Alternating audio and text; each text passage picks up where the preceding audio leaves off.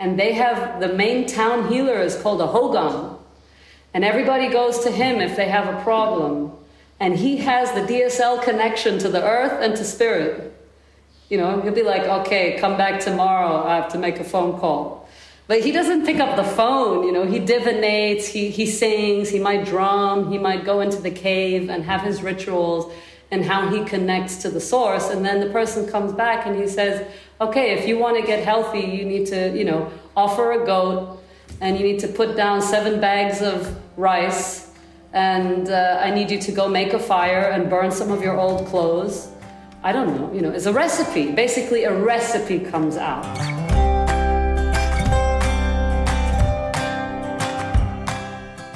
Welcome to my podcast Wachstumsversuche, in English, Growth Attempts. In my interviews, I'm meeting with people who dare to dive deep and dream big. My name is Sarah Schill, and I don't care much if you're famous or not, if your appearance is loud or rather silent, or if your path might be straight or curvy. I'm interested in people who are willing to transform their life into an extraordinary journey, those who courageously wander outside their comfort zones, and who never settle just to fit in. I'm so curious to dive into those stories together with you and get inspired by the pearls my guests are ready to share, because the things we believe to be possible are always just the beginning.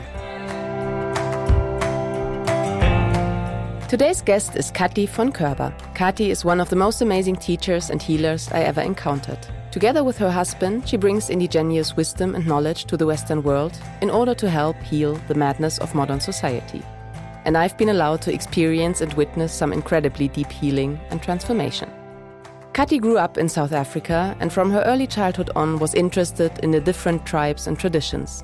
She calls it a recognition, as if she found something there that spoke directly to her soul.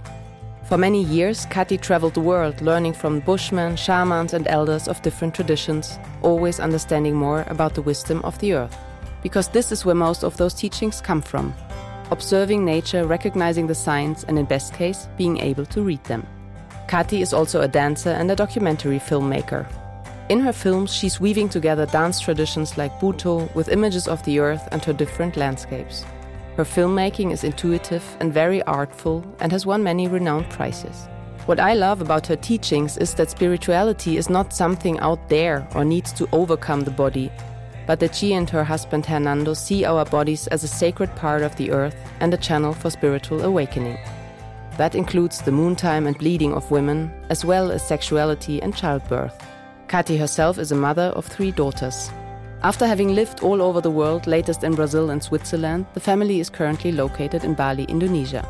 With her work, her teachings, and her motherhood, Kati proves that you can be all of it an artist, a healer, and a caring mother which for me personally is a huge relief. We talk about her father, who has been a great inspiration for Kati, and about her mother, who passed way too early but has never truly left. Kati tells me about her first encounters with ancient traditions and how that formed her future path. We speak about healing plants and Ayurveda, about dance and body language, about the importance of traveling, and about rituals of passage. Kati shares how she found mothering energy apart from her real mom and what life on a feminine planet might require from us. We also talk about the importance of cleaning, of asking for forgiveness, and of sharing some of the Oktoberfest beer with Mother Earth. Kati wants to live and die young, something I can only subscribe. If you never heard about the teachings of the earth and of spirit, some of our conversation might sound a bit strange to you. But as I am deeply convinced we need those conversations now more than ever, I hope you will listen and receive with an open heart. Kati also guides online courses about intuitive feminine wisdom and more, which I will link in the show notes, as well as some of her other projects. But now let us open the space to the conversation with my good friend Kati von Körber. So, Kati, um, you teach a lot about ancient rituals, ancestral knowledge, and indigenous wisdom. How comes and why? Why is that? I remember the, the first time I traveled to Mexico with my father, um, which now is most probably over 20 years ago. And mm-hmm. we went to visit the different pyramid sites. And he watched me and he said, You really like this, don't you? you know? And I said, Yeah, it, it seems so natural to me. It seems like it's the only way, you know? And then uh, we met uh, different healers in Mexico at that time And he saw my fascination, and it was more than fascination, it was recognition. Mm-hmm. And it was really beautiful to have my father on my side because he saw that that's who I am. No. And he was also interested in that? He was. You know, when I used to ask him over the last 20 years, because we lived in South Africa for 10 years, I was born there. So he, he spent uh, a majority of his working career down there and himself also visited many African countries and made alliances and friends with people down there and would tell me of stories where he would go visit different African kings and that they would receive him with these drumming tribes and into the chief's hut and, and sit by the fire. It was always in the household, you know, the, the generic interest and the genuine interest for being in touch with all cultures and, and for seeing eye to eye. And, you know, as a little child, I, I met President de Klerk in our living room, who was at that time the president of South Africa. It, what I'm trying to say is my life was always in touch with people who were governing. And my father was always interested in appeasing energies that that was like his subconscious. I don't, you know, he didn't go to school for that. He was a lawyer, he was a judge, he was an engineer, but he was always talking to people and he was always helping to negotiate peace. So I, I know for a fact from my father's side, uh, there was always that interest to walk, you know, in between the lines and connect, connect things. And in order to connect, you need to go out of the box. You need to go out of your way. And, and my mother was an art historian uh, who was writing a book about the Bushmen in South Africa from Namibia, amongst many other things. So the, the interest developed already as a young child. You know, being young, I would go on the weekends to watch the Zulus dance. That was my weekend activity. And being completely in awe by the South African Zulu female dancers, so strong, the matriarchs of mm. their tribes and doing the snake dance, which is the water dance, and, and things like this. Those were very impressionable. No? So later on in life, when I started traveling with my father as a grown woman, he couldn't deny that that was part of my fabric. You know, even though we had moved back to Europe, and I did go to schools in, in Germany and in Switzerland, very international schools, but certainly not watching Zulu dance on the weekend. So the, the strong impressions came from my time in Africa and then later in life, uh, traveling a lot and identifying very early that if I was going to go on a holiday, it wasn't necessarily to a hotel on the beach or a party uh, in, God knows where, which many people do between, let's say, 17 and 25. My thing was to go visit the tribe of that country. And uh, I, I would feel very comfortable I nearly would feel uncomfortable if I hadn't done that, like out of place. I mean, you could even say uh, some sort of misfit. You know, if I go to South Africa and I just hang out in Cape Town, be like, no, but this is not Africa. This is this is what. Where am I? I need to anchor my energy somewhere. So, and this moment of recognition, like this, really being something not like something that you're interested in, but something that is also deeply rooted in yourself and maybe your calling or how you would describe it.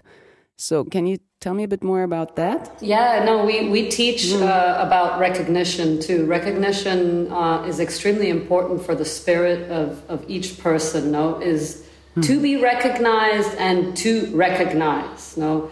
And it can start with very simple recognition of, you know, like this is good, but this is better, or this is not good and this is good, you know it's an, a type of orientation, no?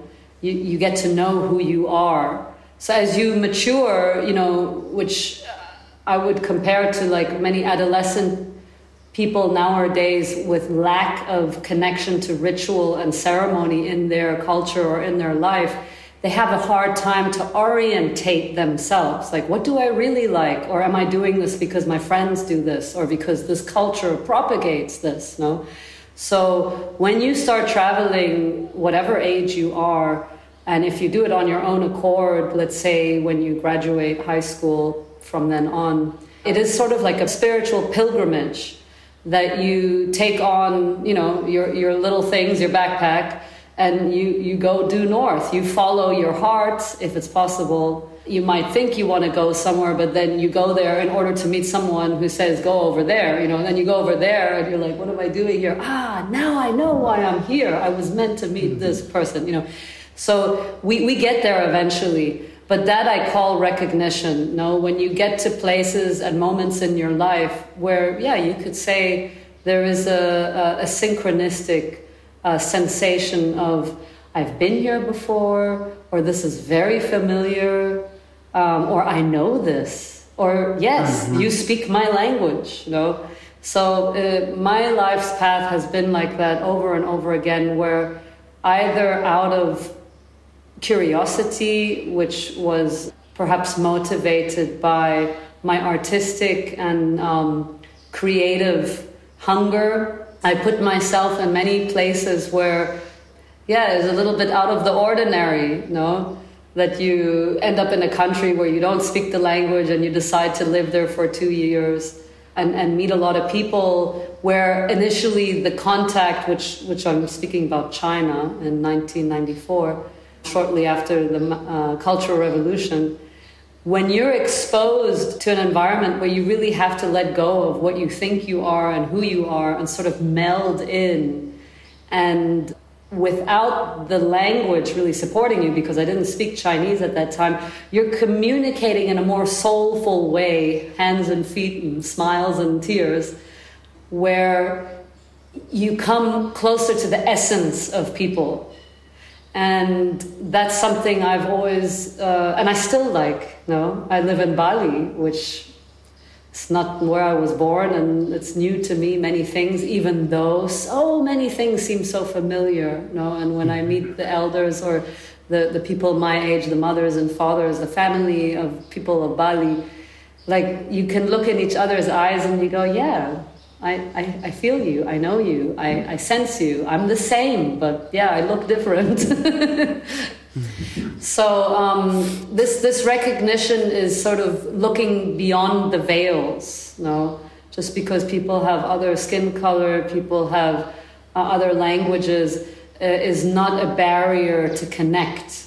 So I would say that recognition brings us to a point of connection know, and that's something that I, I love doing, and I also love supporting other people doing. So your work is like uh, doing consultations and facilitating and assisting women and men in, in choices in their life. No, when, when people come to us between 20 and 30, is assisting them in mapping that path of getting to know themselves and getting to know this world and, and all its beauty. Yeah, because it's not so natural to many people, no? Like you describe it, it seems that somehow, like supported also by your father, but somehow you came on this path and could recognize quite easily what was meant for you or, or could, could feel it intuitively. And I have the feeling that not many people nowadays have that, or there are so many layers above it. And so this is where you help them or assist them? Well, you know, I, I, can speak for myself for the beginning, which is everybody will have their challenge to get where they need to go. And, and I had mm. those too. You know, I might have had a really supportive father and stepmother, but, it, you know, I, I lost my mother when I was 10 or 11. You know, it might sound like that when I speak about it now, that, that it was conducive. But I had to state my interests. No, had I not stated my interests, I might have ended up studying law, just like my father did, you know. Because, of course, in, in Europe, generally, parents want to see their child with uh, a profession in their pocket that seems proper and, and will earn them security. So there was always the rebel, there was always the one that questioned, there was always the one that in my case, gratefully, I had a lot of fire that didn't want to be calmed. You know, I didn't want to be put in a shoebox and close the lid. Always, but wait a minute, what about this and what about that? No, so that that was a saving grace for me. But yes, in in regards to your question, when people come to us, no matter what their type of personality is or, or whatever part of themselves has been leading their life, we help and we assist from the Vedic perspective, from the indigenous perspective, from a very earth based wisdom perspective, uh, assist them to strengthen all parts of themselves so that there is a more of a balance in how they step forward in their life and for sure feel the comfort and the peaceful space of being able to express themselves, know what it is they need. But is there any suggestion or so you would give to people? I would definitely say I propagate people to travel. No. I mean that that could be in your own country, right? Get out of your town and get to know the next town or the next mountain. Put yourself a little bit out of your comfort zone. That that's certainly something that we facilitate. And if possible, like many, many tribes, around adolescence, you know, anywhere between 15 to 20, the, the tribe members, more often men, but there's rituals for women as well. And nowadays, I would say everybody can travel. So from that point of view they go for six months they go for a year to get to know the land. That is part of mm. growing up. You know you, you want your kid to go out and see things. But for sure you want them to do it in a way where, where they don't get eaten by a lion so you know when, when the aborigines train their youth to go do that they call it a walkabout which lasts for up to six months they learn how to hold a spear you know they, they know how to skin an animal they know how to hide and, and track the animals. So there, there is certain tools that need to be in place because otherwise you're just food for prey. So that's where we also come in and say, hey, are you ready to travel? Are you ready to walk your life? You also work with initiations, no, for men and for women. And I have the feeling that this is missing nowadays, these rituals of passage and initiation that they are missing. That's correct. That's mm. something that we are trying to catch up with, I believe. Many of these rituals were in place, perhaps not in Europe so much, but like in Africa and South America and North America and Asia, pretty much all other continents.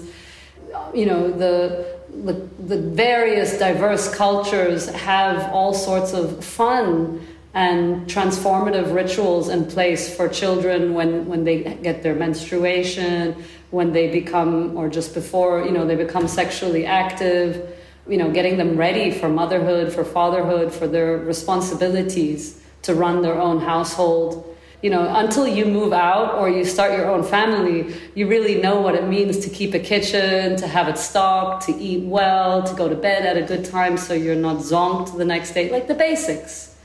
And these are things that are also, we call them in Spanish, uh, cotidiana, like the daily rituals that mm-hmm. need to be solid. You know, we, we meet a lot of people who just never ate breakfast their whole life. And then that's something they might never have learned because they lived in a household where nobody really ate breakfast, for example.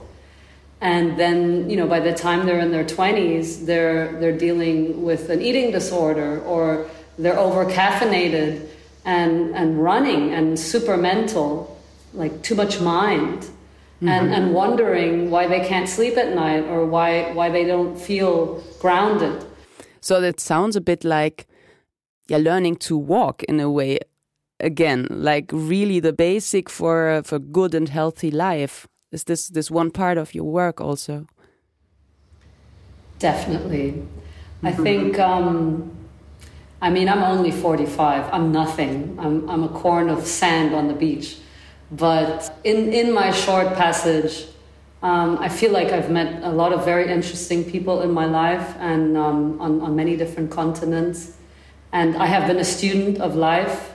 I've had to really find my teachers. You know, again, when, when you lose your mom at a young age, you need to go find that mother energy from somewhere you know, mm-hmm. it doesn't just fall from the sky. You definitely have to look down and touch the earth more. You have to humble yourself, but you you are hungry for the instructions of the mother, and you know what that does is that you don't personalize the mother energy so much. You recognize it as a phenomena that it is a key to, to balance in life, to have a peaceful and good fountain of mother energy coming your way. Whether that be, you know, you're hanging out with grandmothers, any grandmother, or you find yourself uh, women's circles with elders or women elder than yourself, right? If you're 18 years old, somebody that's 10 years ahead of you or 20 years ahead of you. And they sort of feed you information about what it's like to go through life. And uh, in many cases, people look for a teacher and then focus on that one person, which per se, I don't think that's very healthy. You know, it should be like a plethora that you get to see the women as a collective, not like focus on one mouthpiece. And, and the reason I bring that up is because we spoke to uh, one person the other day, and they were saying that they never had children. And the reason that they never had children was because they had been under the guidance of a guru, and that guru had told them that they shouldn't have children. That was part of the, the deal, you know. Enjoy your life. Don't waste your time. You know, you're not meant to have children. And that's not what they told everybody, that's what they told them. And then I smiled and I thought, wow, that's A, it's really opposite from what we do. You know, we, we certainly propagate fertility and see that as a, a, a huge uh, initiation. And if you don't have your own child, there's many children that could use a mama and a papa. And if it's not one child, there's so many amazing projects where you can channel that mother or father energy, whether that be running an orphanage or a small school or, yeah, some sort of program where that energy gets to flow through us, which is very conducive to maturing and um, to activating that sense because we all have a mama and we all have a papa inside of us. And and we can't really run away from that energy because even as we get older if if we don't want to feel that we're mama or papa people are going to look at us like we're a mama or a papa you know? When you see an old man you know the first thing you think is oh what a cute old man. He, he could be my grandpa you know if that guy turns around and says, No, but I want to be your lover, I'm not your grandfather, you say, But you're too old for me, man. you have the wisdom of a grandfather. You've been around for 70 years, you know. Can you act like a grandfather? Can you channel that energy? So it's, uh, it's a phenomenon. Know that I'm still, you know, the, the reason I mentioned that story about the guru is that there are so many paths that people have sort of initiated and, and people pursue one path, maybe very young, at a young age, or especially at that time in your life where you, you get to decide am I going to have kids or am I not going to have kids? And someone telling you not to have kids, that's a really strong influence for the rest of your life. That sort of marks uh, a big decision. Yeah, and I have the feeling that it also has to do maybe with, you know, spirituality often comes from a bit of a more masculine background, like seen in the Western world. Like, you know, you have to overcome the body, you have to to open your mind and go skywards. And the teachings I learned from you have a lot to do with the earth and with, you know, really landing here in this lifetime and in this body also and learning the teachings also from our bodies, our womb spaces as women and I really love that that you take all this in like absolutely. The the indigenous people see any wisdom as wisdom of the earth. Like it, it it's like like a plant and you suck it up from the earth and you extend your branches. Um, and they recognize the earth as being feminine. Mm -hmm. so with that said you know, that says it all. We live on a feminine planet, and as the Kogis refer to it as the rule and or the law of the Mother Earth. Uh, and we're not talking about the justice system that humans have implemented, which you know has its values and is very important, and originally might have derived from that, but meanwhile it's it's kind of got its own thing going on because it's about a society that isn't really connected to the earth anymore. Um, but yeah, in, in terms of the law of the Mother Earth and the recognition that the instructions don't only come from above, meaning like what you refer to as the Heavenly Father or in indigenous they, they call the creator, that what created us, that we can't see. That, I like to say that what made it possible for us to be here today. It's a, it's a greater energy. Um, is that energy masculine or feminine? One thing's for sure, it incorporates the Mother Earth. And, you know, in our daily life, we can't uh, discredit the fact that we live on a feminine planet. It is very beautiful when we can come together and agree on things. You know? that, that's where my spirit rings true because I believe there is a universal vocabulary to everything. And you know, there, there's so many examples of it. Even if we go back to the pyramids, you know, there's pyramids all over the planet. And these people most probably were not hanging out at night, like, okay, I'm going to go build one over there, I'm going to go build one over there.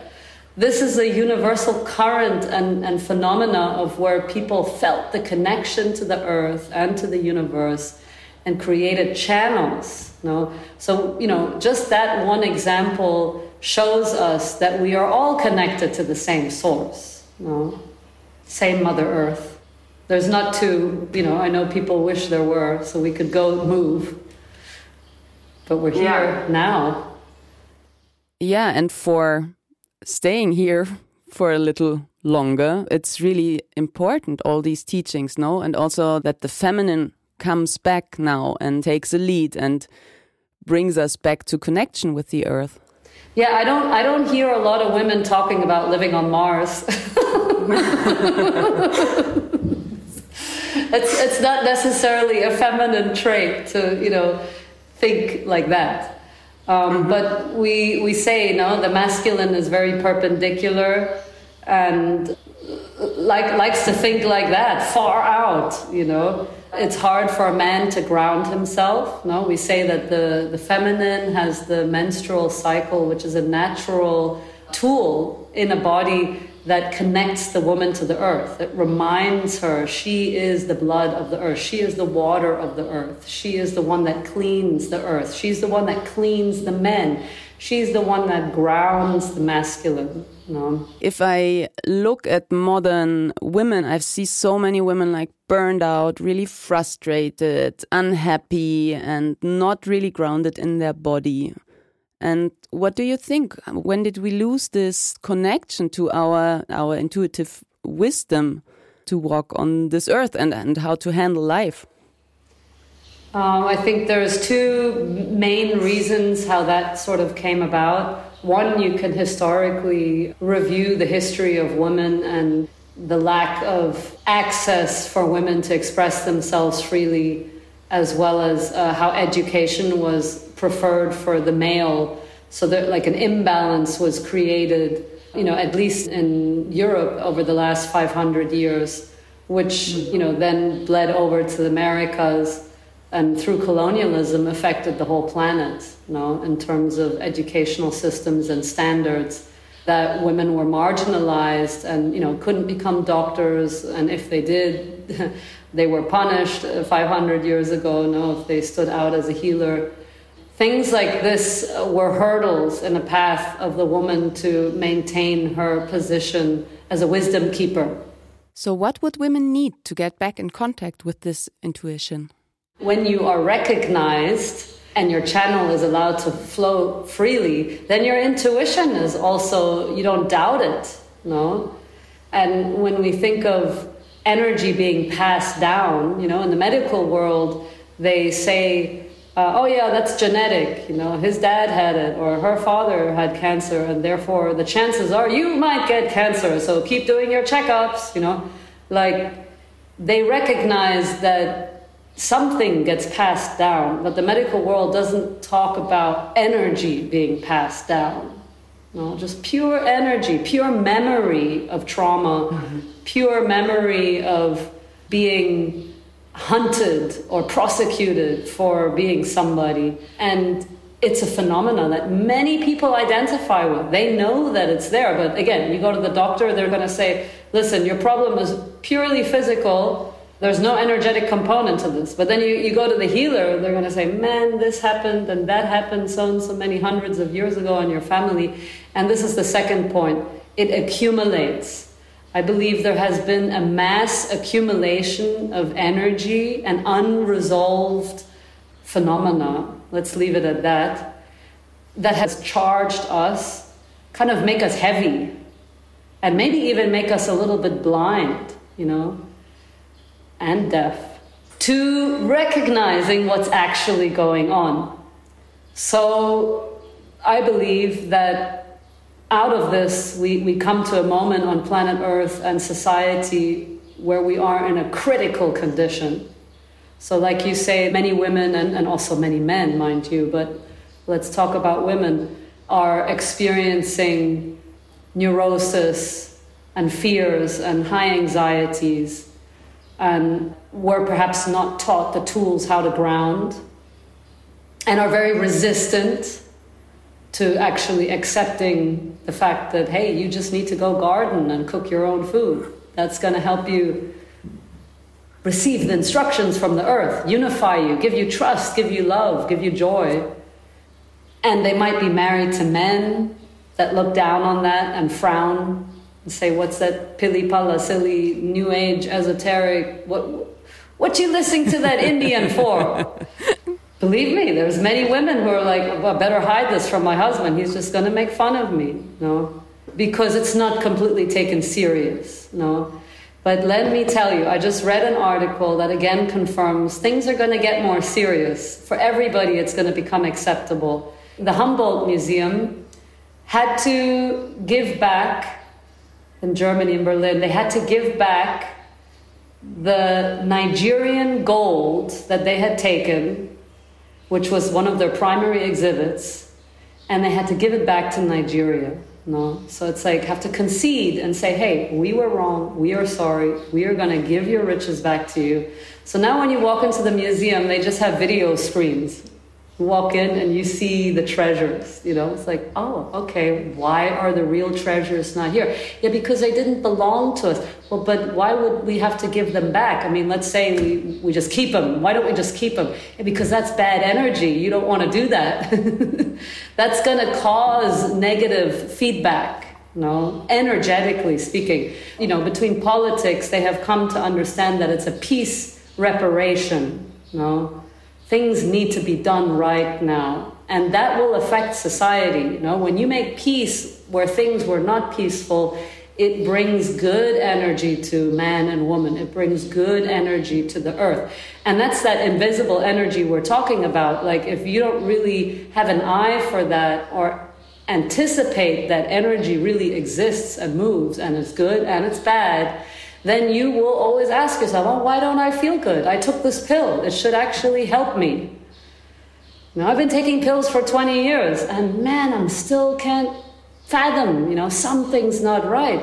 Well, wake up to the program. We're living in a really dense world where a lot of things are undone and they haven't been fixed by governments. So there's a lot of secret missions beyond media where people are trying to appease and make peace. And, you know, the Pope just went to Canada this year and asked for forgiveness. He said sorry to the president, mm. you know, basically for all those concentration boarding school camps where the indigenous people got molested and buried quietly.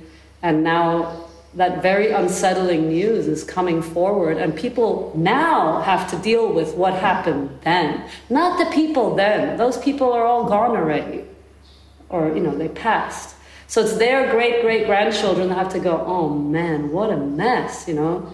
My, my ex ancestors perpetrated this business, and I'm living the high life while their you know cousins who didn't go to the camp indigenous people are living on the reservations and counting pennies. So th- this is a major disequilibrium that has brought us to a point of critical condition as a human race. It's an example but there's so many of them. And women are like sponges. Women are like a clean canvas everything we do becomes paint on our canvas and we get embellished. But it is our job to keep the canvas as clean as possible. No, that's why we bleed once a month. We release all the paint, all the stories, all the na na na, ni ni ni, all the charged energy that you walk through, that you feel. And we, we can't clean enough. Is it something that needs to happen consciously or I mean we bleed. But are we cleaning through the blood anyways or can we do more? Yeah we can do more. We can clean it outside of our body. What it's come down to is that many people don't realize that they're cleaning with their menstruation and many people suppress the menstruation. You know the first thing they do is get the pill when they're 15 and, and take it till they're 35 so maybe they don't even have a menstruation or very little. They're not even hmm. aware of that faculty because they've pushed it so far. But if you're around toxic energy, you need to have some tricks of how to not let that energy affect you. You can't be personally cleaning it the whole time. It's going to drain you. So, you know, ultimately the word is depletion. You will feel depleted. You will feel like there's nowhere to plug in and get new energy. So, constant fatigue, constant exhaustion, constant adrenaline uh, exhaustion, no? autoimmune disorders, all these are signs of the times that we all really don't know how to keep our energy not only clean, but constant. Yeah, and so people will say, oh, well, you're getting older, that's normal. No, it's not normal. I've met many people that are much older, much, much older than me, nearly three times as old as me, and they're still rocking around. So, no, that's not the reason. But what is the reason? What can we do to, yeah, to not feel so depleted? We as a generation of 2022 need to pick up other ways of cleaning. Now, other ways of cleaning can start literally anywhere. Like, I'm not going to use plastic bags anymore because I'm just creating pollution. Or I'm going to find out how do people in the ancient times clean energy without putting themselves at risk. So, th- those are ways of reading nature and learning to read the signs and recognizing what's really going on and thinking with foresight, no, which is basically intuition, that you can s- sort of see what's coming. So when you kind of know what's coming, w- what do you do? If you know you're going to have a car crash tomorrow, what are you going to do? I would prepare and try to prevent it. Preventative, right? So that's the first thing because when you're treating the crisis, then you're in an acute situation and you're just responding to a crisis which we're sort of there already, so we'll get to that in a moment. But we're, we're talking about foresightedness and thinking ahead, like any mother does, by the way, you know, for their children. Mm. Every morning I wake up, I'm like, what's my daughter doing today? What might she do today? what is she going to do that she doesn't know she's going to do today? and try to prepare for that, you know, whether it's talking to her or packing her bag. But the point is, preventative is the first step to good health. That's an Ayurvedic principle. Prevention leads to good maintenance. Can you describe that a little more concrete? So, if you know uh, that you're going to be inundated by intense energy, you're going to take care of yourself beforehand. Now, in a very basic, simplistic way, I would go to bed earlier so I'm more alert in the morning. I wouldn't go to bed at one in the morning because I have to wake up at six. Okay, that's a simple preventative measure. Mm-hmm. No, if I know that I'm going to be eating food that's uh, maybe not healthy, or I'm going to be traveling and you know there might be parasites in the water, or you know I'm, I'm traveling in places where I don't know about hygiene, I'm going to maybe take some herbs to strengthen my digestive system and uh, probiotics. I'm going to up them and maybe take some bitters, you know to give my liver some extra strength, no? Just like you want to prevent from getting the flu, right? So th- these are like very daily examples of how to get ready for whatever's coming. But when we're talking about energy that we can't see, and we're talking about accumulated energy, we need to learn how to clean that what we can't see and there's many ways, but in the indigenous path, or we call it First Nation, so the people that live very close to the earth or who live in the jungles, who live with the plants, who who know how to talk to the rain, who know how to talk to the river, who can hear or read the, the intelligence of the plants. And I'm talking about any plant, could be arnica, could be calendula, could be chamomile, could be nettles.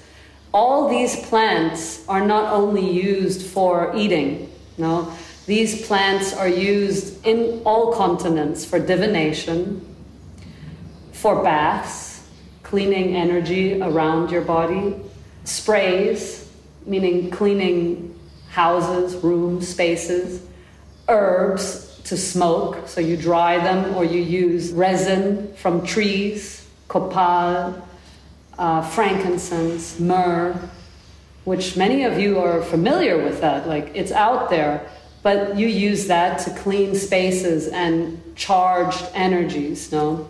And then in, in the Americas and also here in Bali, for example, one does payments. Payments is a synonym for making offerings. What kind of offerings, if that is a principle someone might not be familiar with?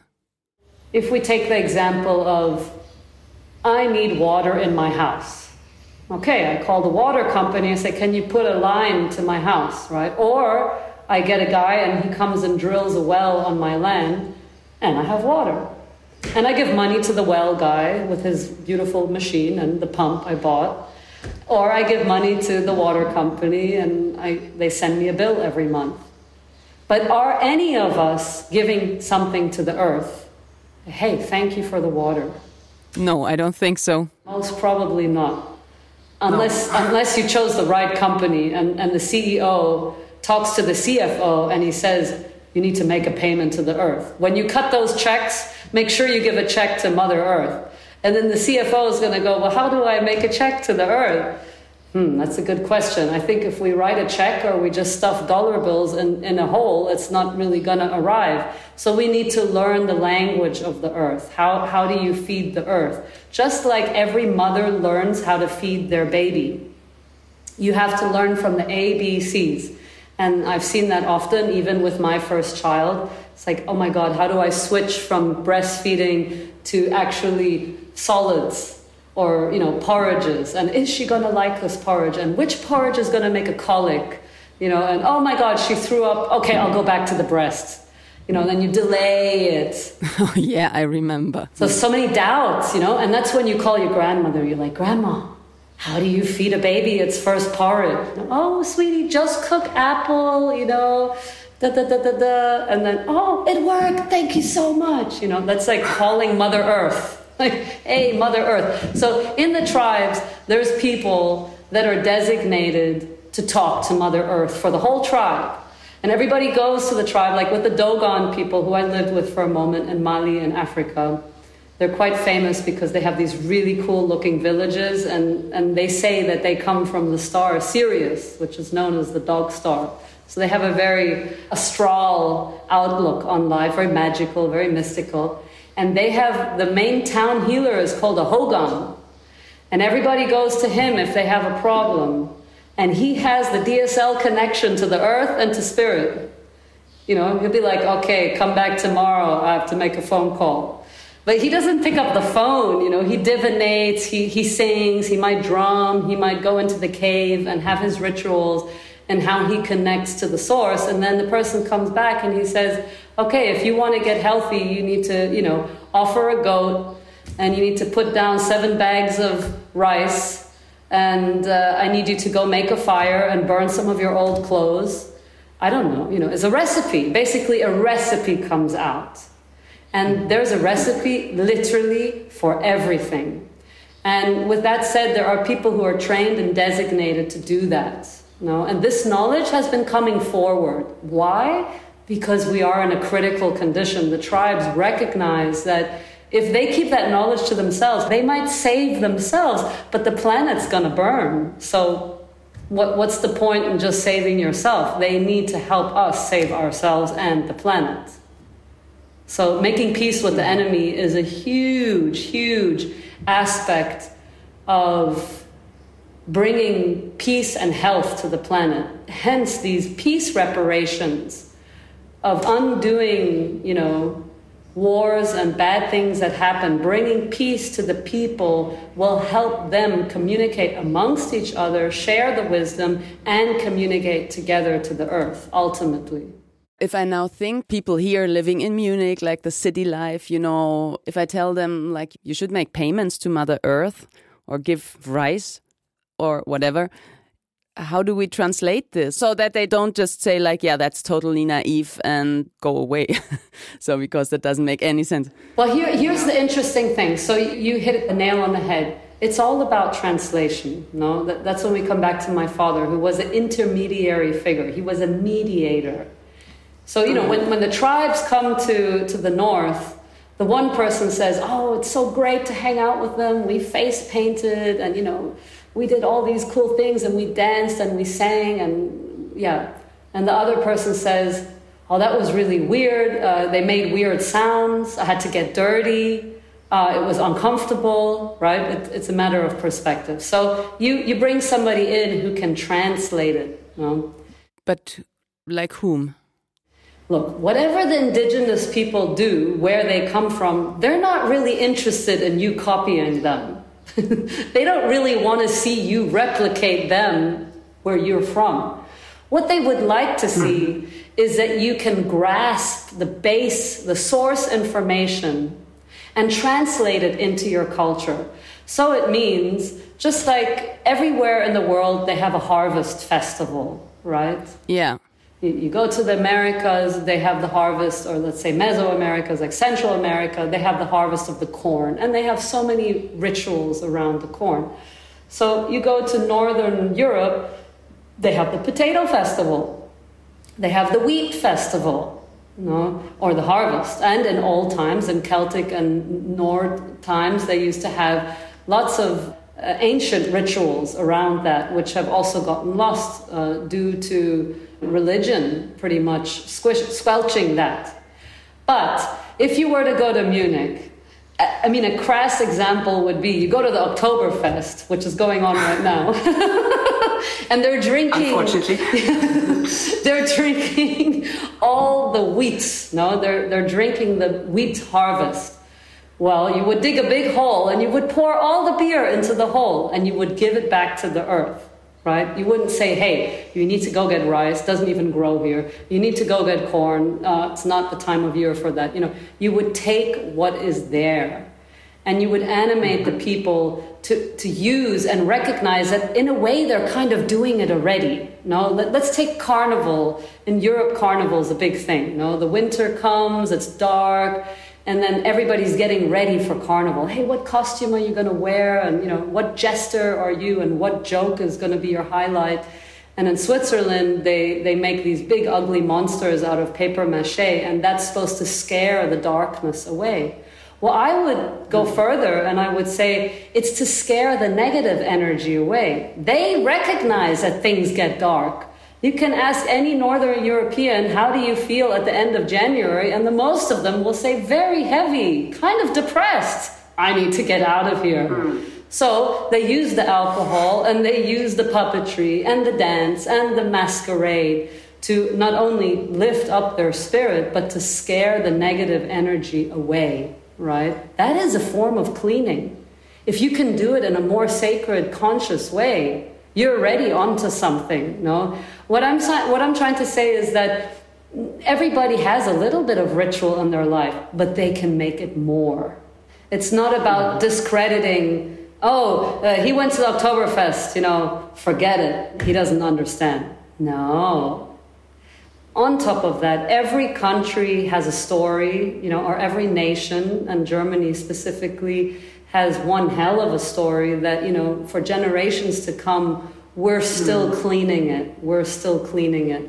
And, you know, there have been a lot of good things done already, but still there's a lot of depression.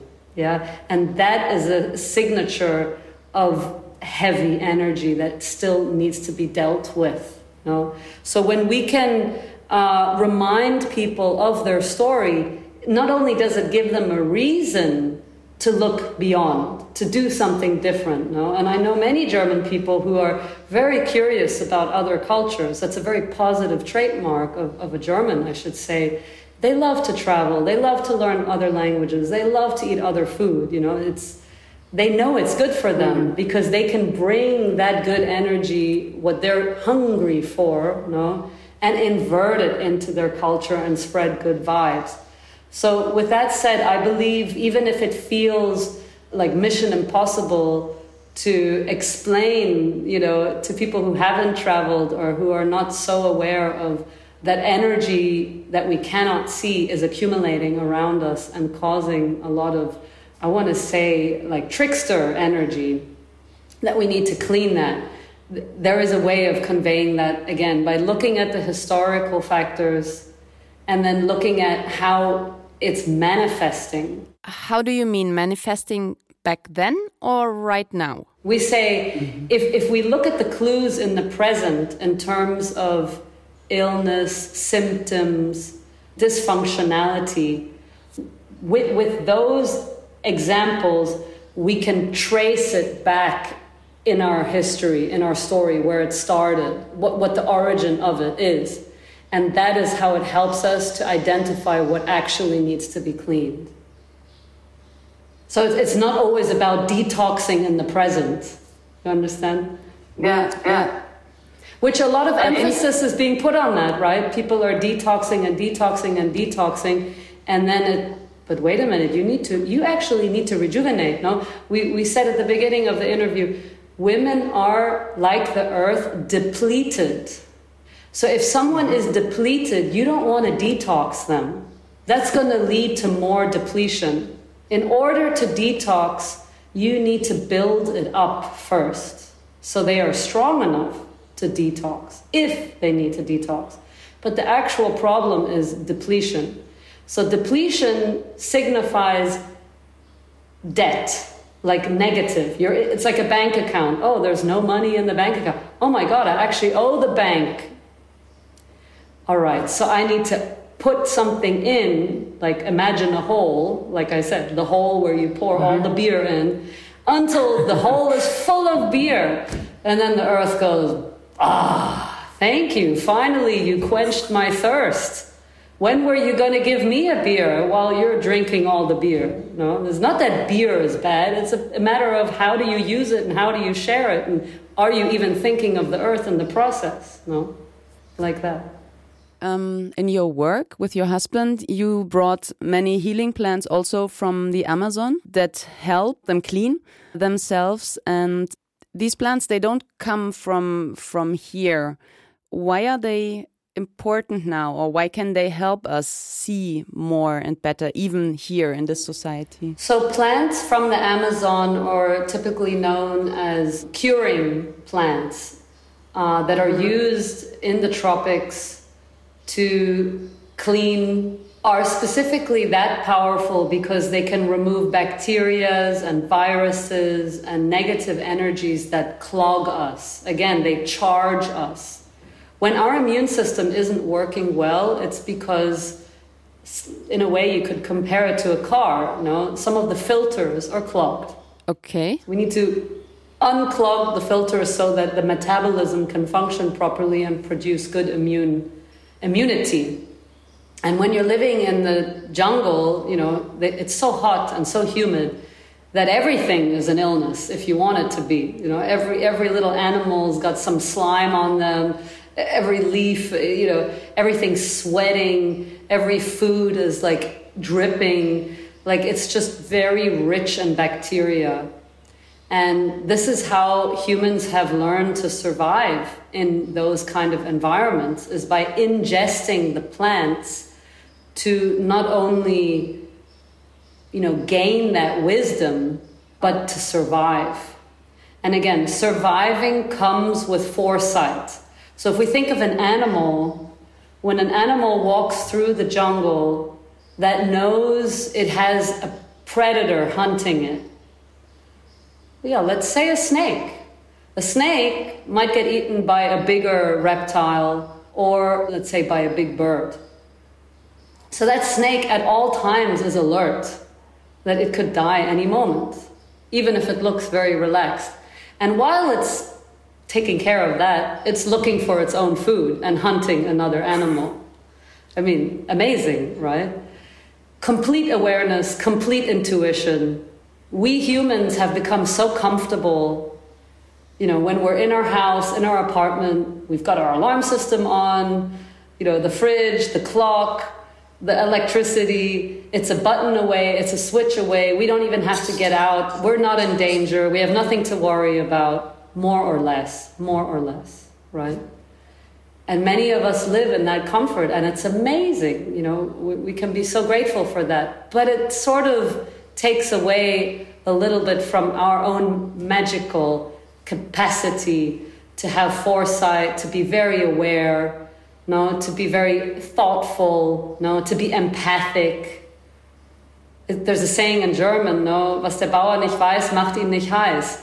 It's like if you're living in the in the four walls and you don't really care if your neighbor's dying or not, you know, he can be screaming and so what? None of your business. I can't hear him. I've got soundproof, you know. I can't sleep at night if it's too loud, so I soundproofed my bedroom. Or I wear earplugs. Many people sleep with earplugs for that reason. So life does not really work that way to block yourself off, to isolate yourself, no? And that's why if we start ingesting plants and curative remedies from the tropics, it's because it gives us the ability to open up again, no? To desensitize ourselves from our incubation mentality, from our colonial arrogance, and really open up to a greater perspective of humanness, of caring, of sharing, not only with other humans, but that the planet has been so graceful to even let us be on her, as opposed mm-hmm. to us conquering her and using her as a resource. She is the source. She is not a resource. She is the source. So that that would be the main reason, no, how these plants can can assist us in softening our armor and becoming more sweet and accepting and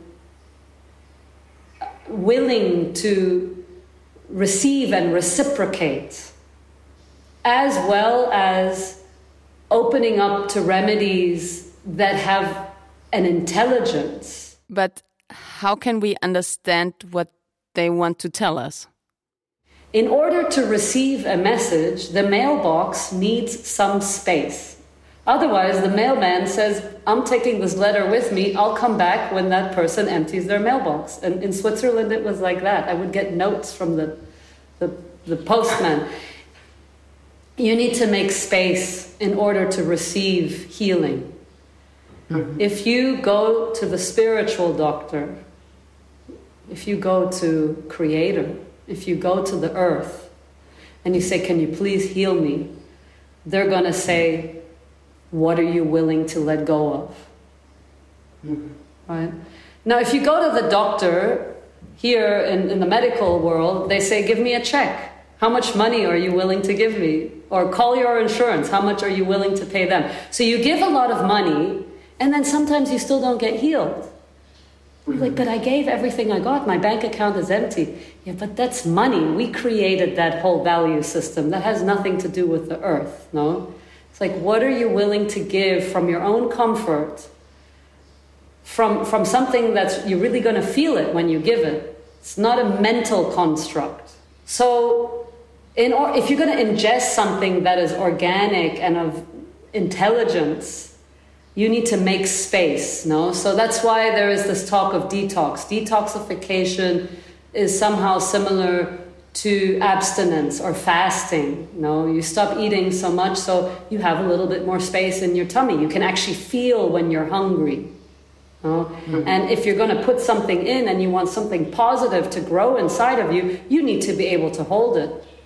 No, it's like in the United States, you go to the supermarket and everybody's driving, not everybody, but a lot of people are driving in these little cars in the supermarket because they're so fat they can't walk.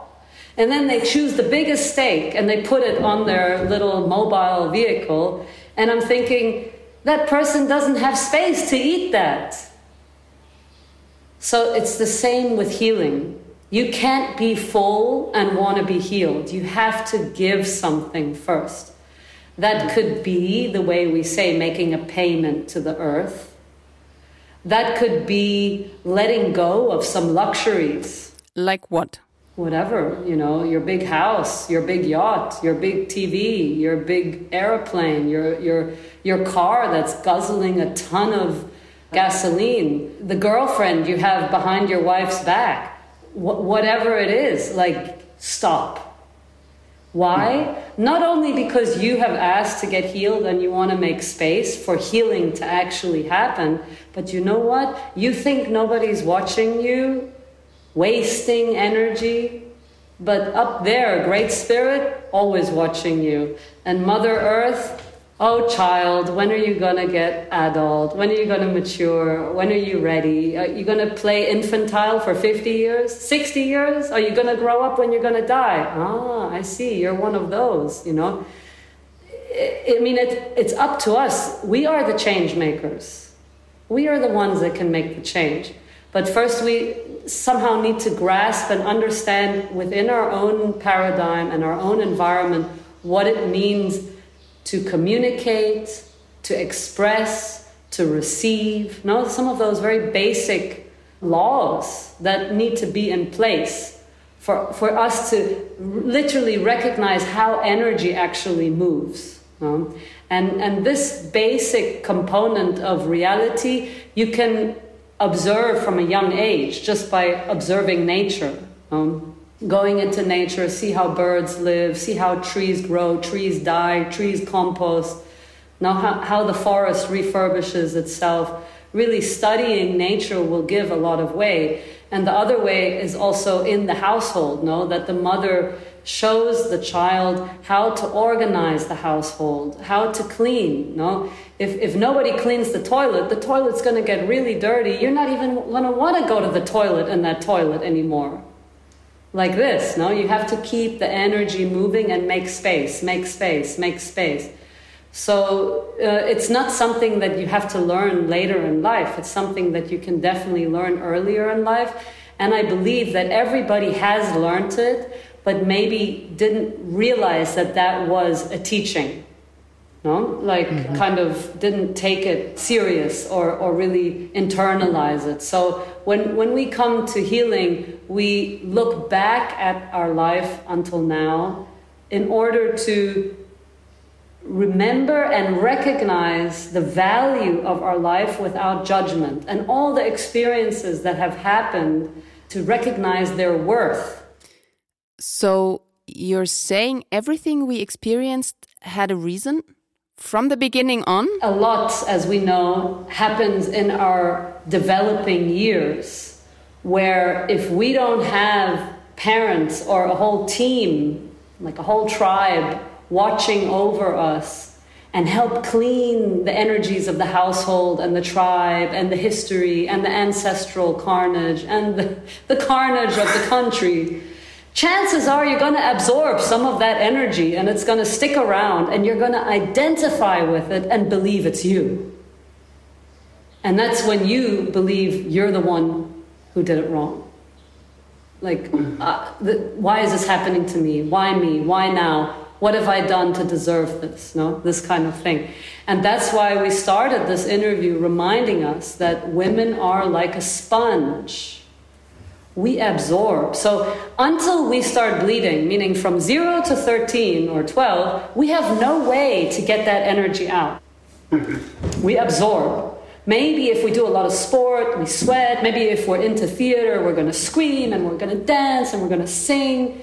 But you know, if you grow up in a household where your parents are fighting a lot, or, or even there's a construction site and loud noise every day next to you, environmental factors could even be bad nutrition because there's not enough money and you're eating not very healthy food or a lot of preservatives things accumulate. That's what we were talking about. The accumulation is what brings the imbalance and then the symptom and then the chronic disease.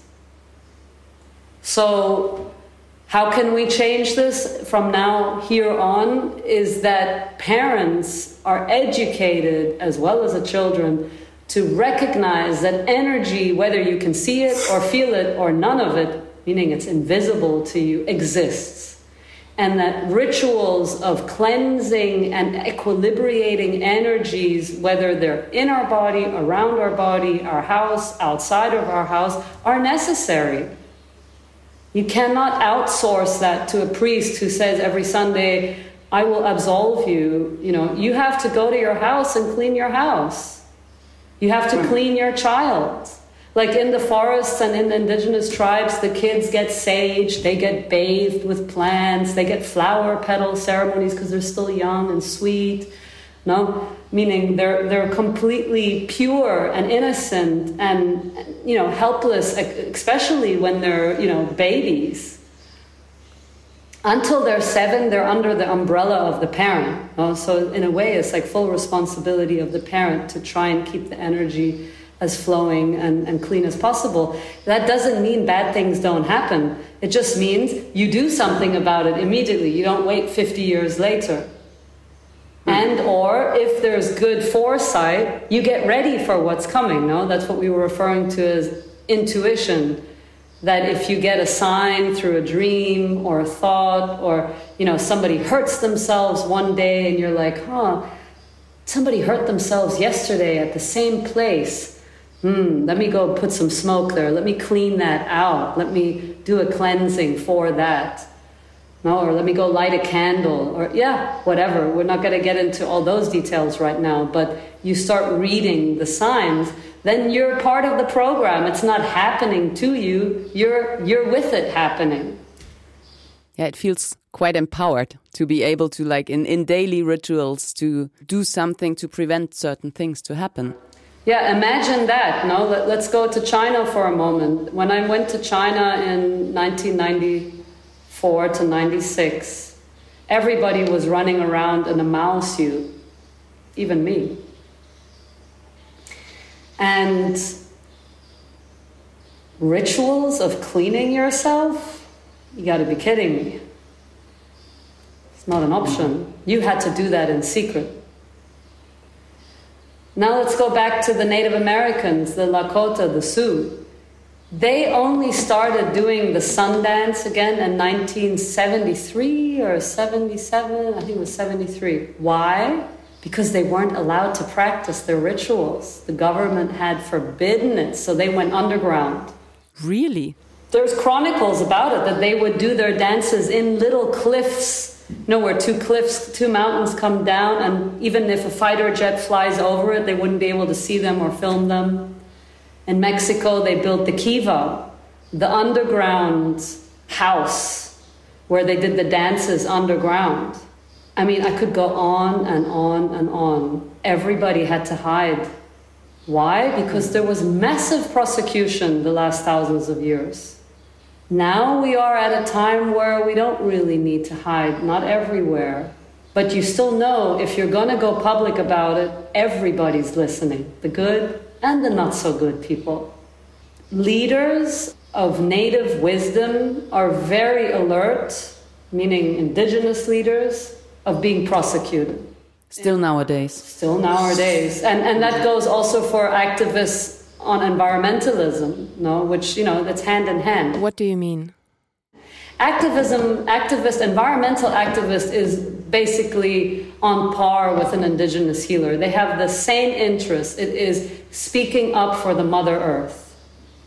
And in South America, whether that's Brazil or Colombia, Brazil is notorious.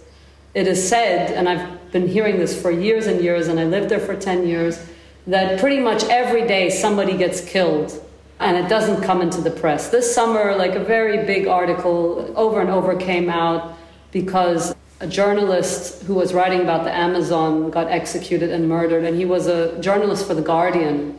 So it really got a lot of press. But this happens every day, you know. So even now, talking out and coming forward and really stating it for the way it is puts people in a very, very delicate position, and their family is in danger, and their tribe is in danger. So people think twice, you no? So if they feel that way, you can only imagine how many other people on this planet might feel that same energy and they all have different stories. No matter where you grew up there was prosecution and even now in many countries there's prosecution. So that is what slows it down. And perhaps it's also a natural mechanism to avoid the exploitation of it no? There's always a, a pro and a con the exploitation of the knowledge no the the commercialization of it, kind of sucking the spirit out of it. Yeah, I wanted to come to this also, coming back to, to those master plans, those healing plans. They are appearing all over. It's really, really hip. Um, yeah, for, for one, I have the feeling that it's, as you said, commercialized and that it is going in a strange direction. And on the other side, I think it can be really dangerous physically but also spiritually or uh, energetically, I think. And I wanted to know what you think of that? That people did an online training and then they call themselves a shaman and go about uh, giving out powerful stuff to people. Yeah, I'm speechless when I hear about those things. I think that pretty much covers it. the, the, way the way I've walked my life, the way my elders have walked. Uh, Bernadette Rebienot, one of the thirteen grandmothers, may she rest in peace. She passed last year. It's it's not the way to do it, but that's part of commercialization. There is a big necessity for healing, but I think what is a little bit misunderstood is that it's not about healing human by human by human. It's the healing of the earth through us. It always is for the earth and with the earth. A, a good intention is a lot, but it's not enough. It needs to come with the right instructions, with the right support and the backing of, of tribes, no? Of, we say, the, the guardians and because it's so alive what we're talking about it's it's pure life form. It, it's not that predictable you know? If you go in as a rookie or on good faith that's not enough when when things get complicated. And things will always get complicated at one point. That is the nature of life. No we cannot avoid problems no, mm-hmm. problems are there to be solved. Life is like that. I was I was just talking to a lady today. I said, you know, when things don't go the way you want, you're like, oh, come on, why why couldn't it just be that way? It would have been easier, you know. But guess what? You know, if everything went the way I wanted to, life would be so boring. It would be so predictable. So let's just give thanks for how it is, you know.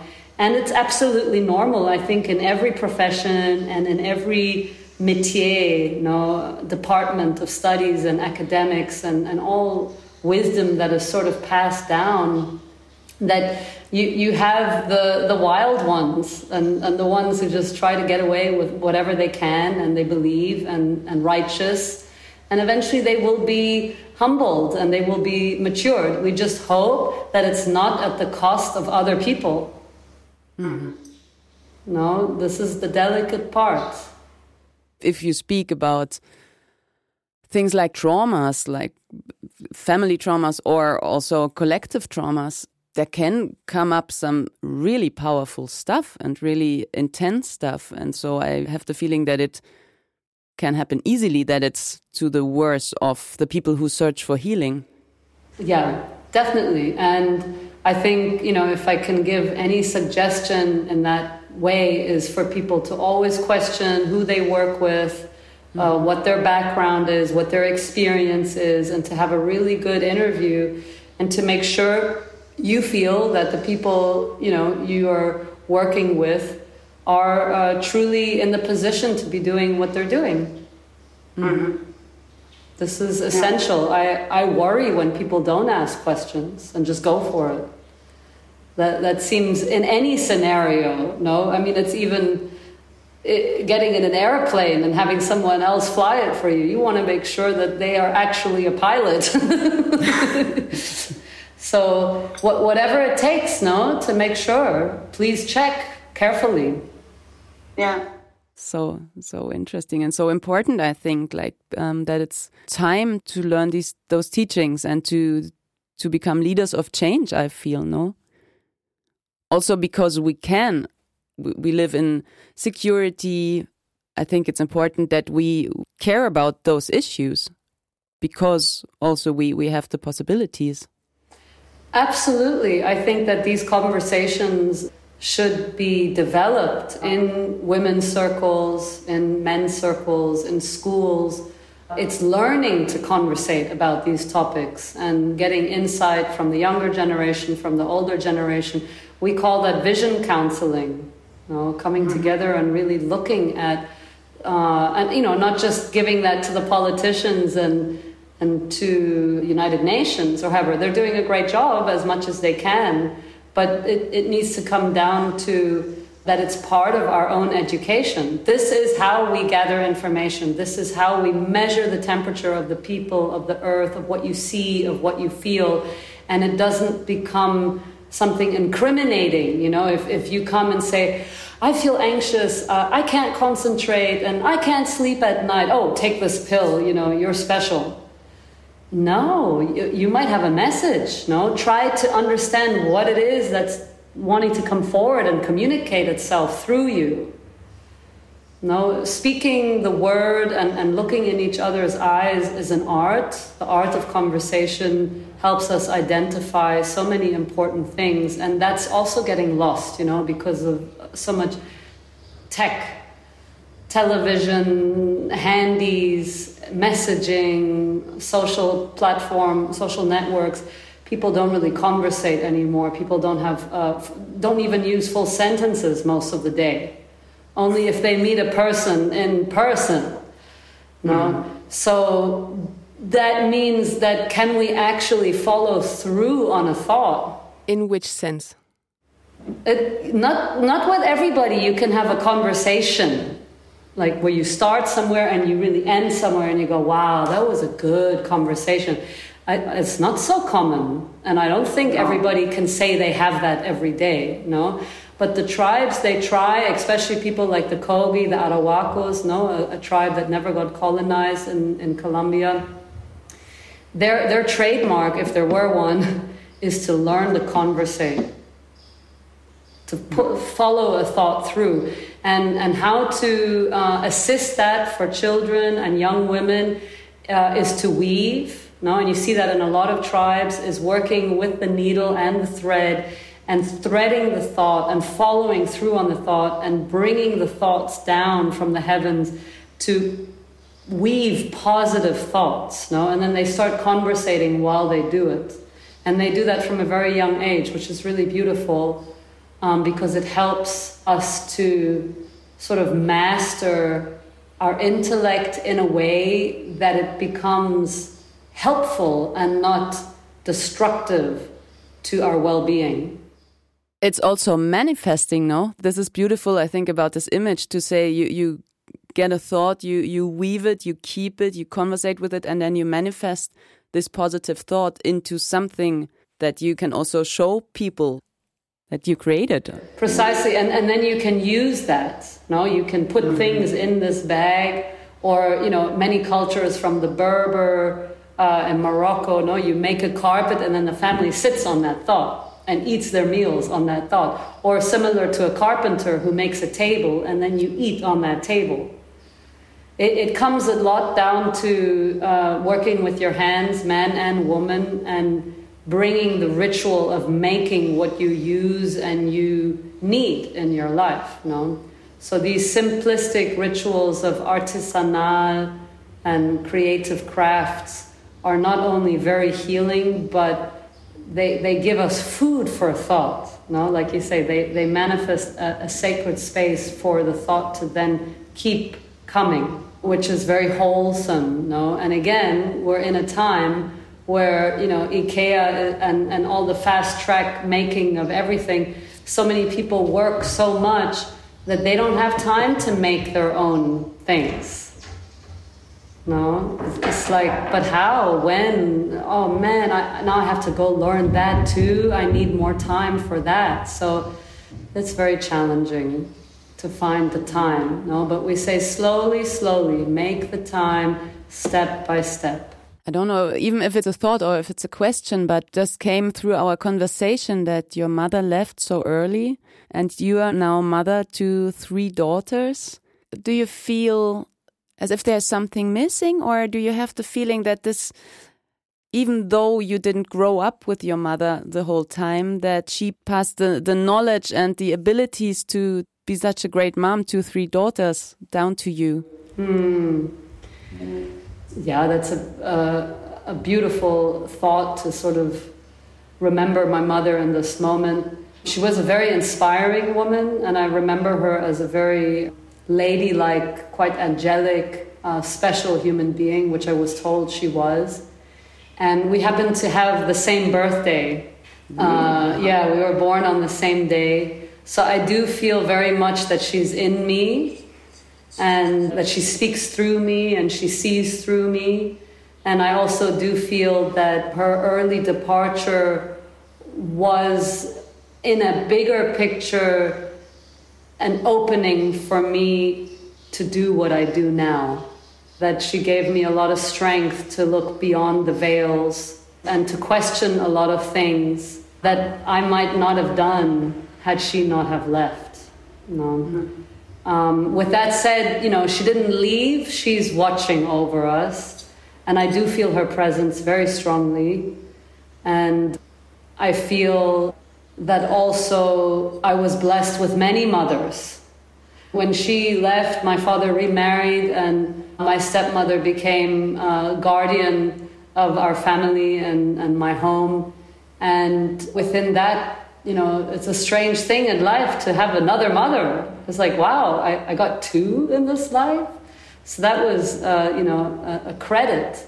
And then even other women know, like I mentioned, Bernadette Rebienot, was a very close uh, ally for me who who is with me always when I work and uh, her lineage of work, which is the pygmy medicine. So I, I feel very embraced by the feminine through many women, in fact. No, and like I say, and I and I like to remind women always, look, if if your mother is still alive make peace with her because mm. when, when she's gone, you know, you're going to have to look further. But if she's still here, try to look at what is the reason that she's still here. You know, how can she serve you and be that? I, I like to think of it as a chess game, you know, like she's the queen and she's on the board and she's holding space for you to make your next move.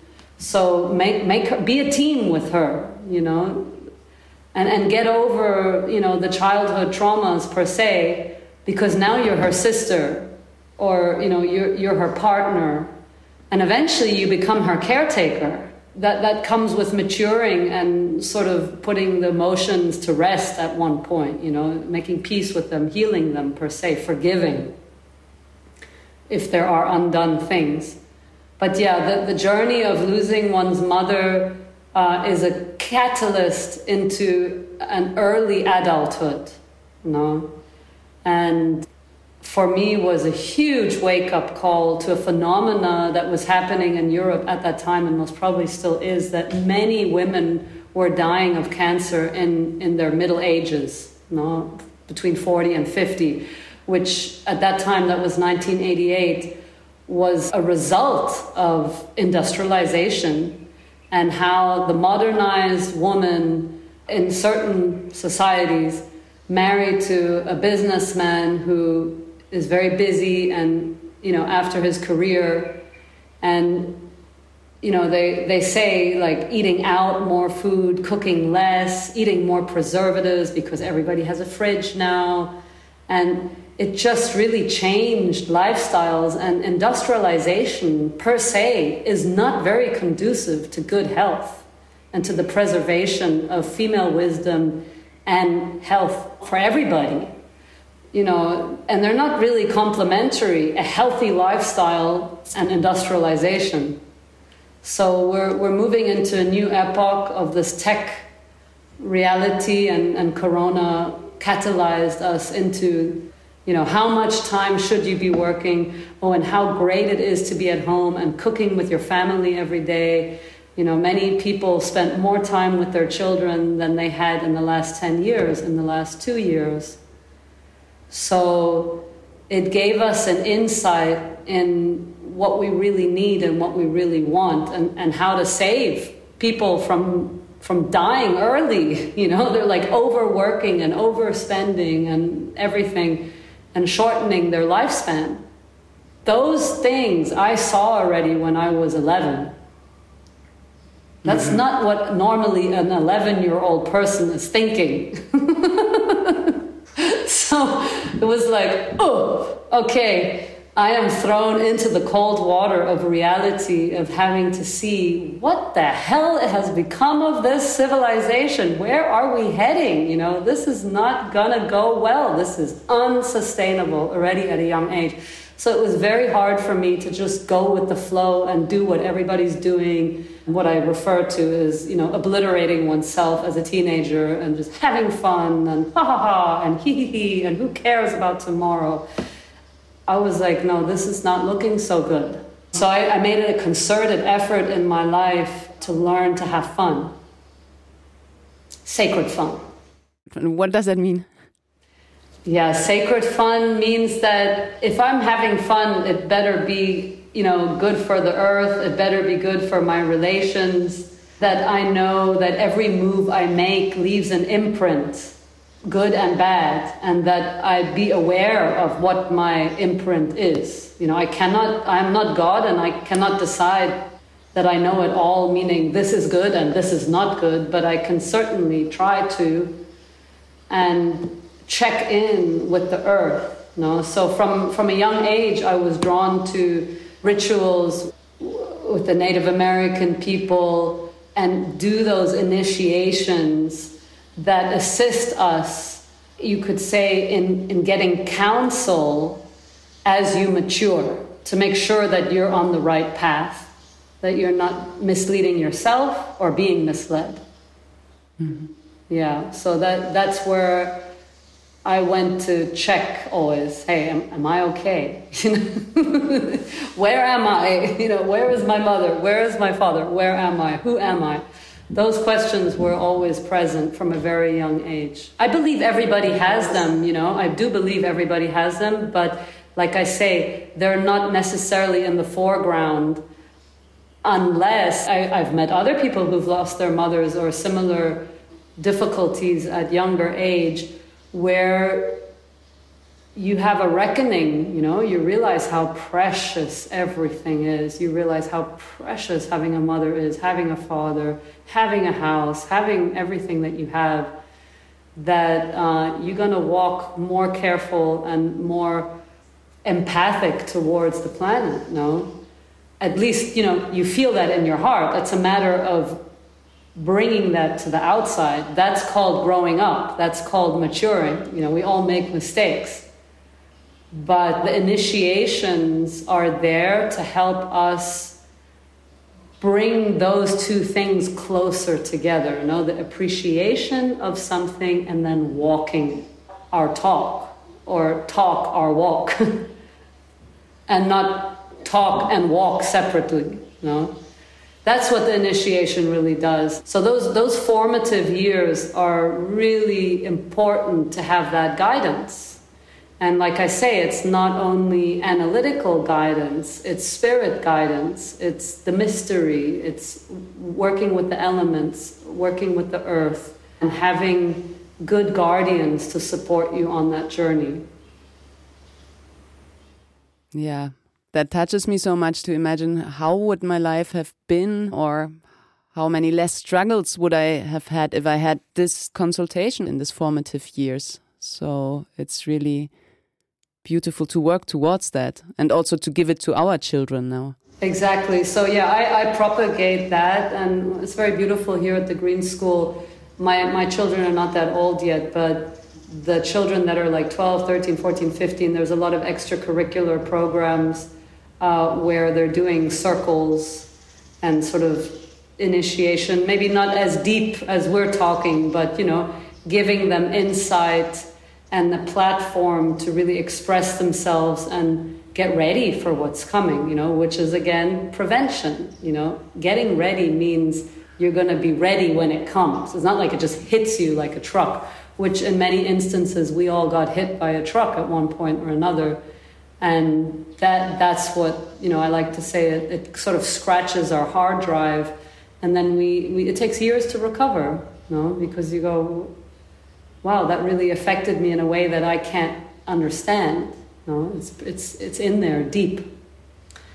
Hmm. But you know, the good news for everybody, uh, and I remind myself every day, is that spirit only gives us what we can handle, and we have a whole lifetime to heal.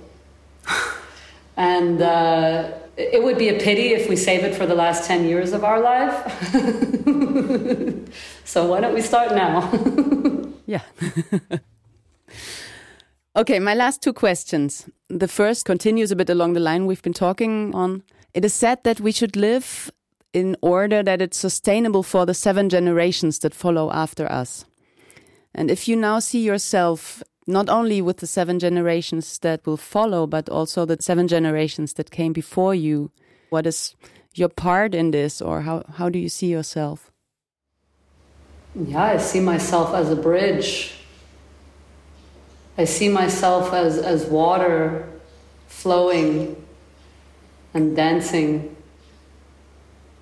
I see myself as, I would say, very, very figuratively, like a water pitcher that is giving water. No, I just see the water flowing. That my my purpose is to support the water to flow so that it can stay clean and that it can be received in the best way possible, that it's not my water, that the energy that, that moves through me, I am hosting, but that, you know, and over and over again, I, I see that and I've been told by elders is that whatever energy I have in myself belongs to the future.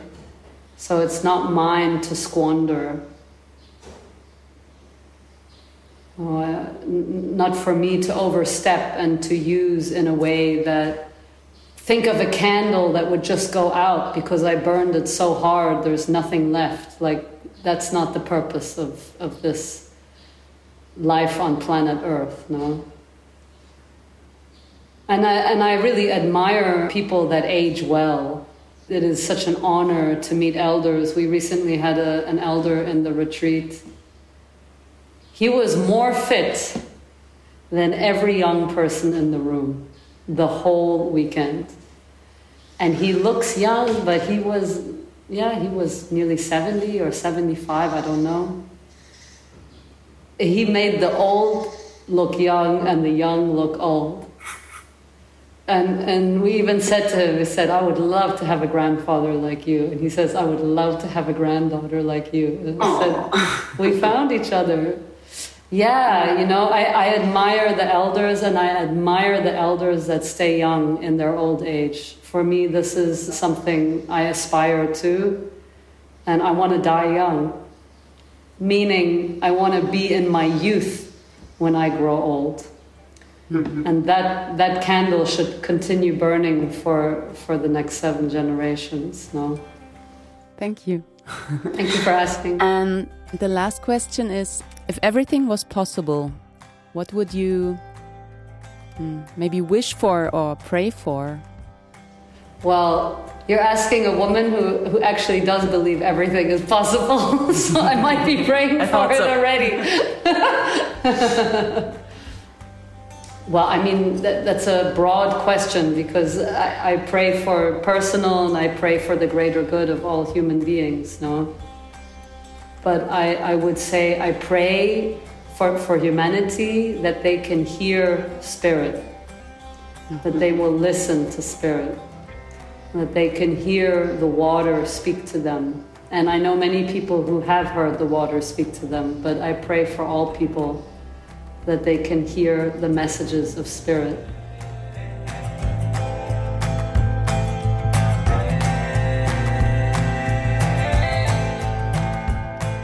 That was Kathi von Körber on Wachstumsversuche, Growth Attempts.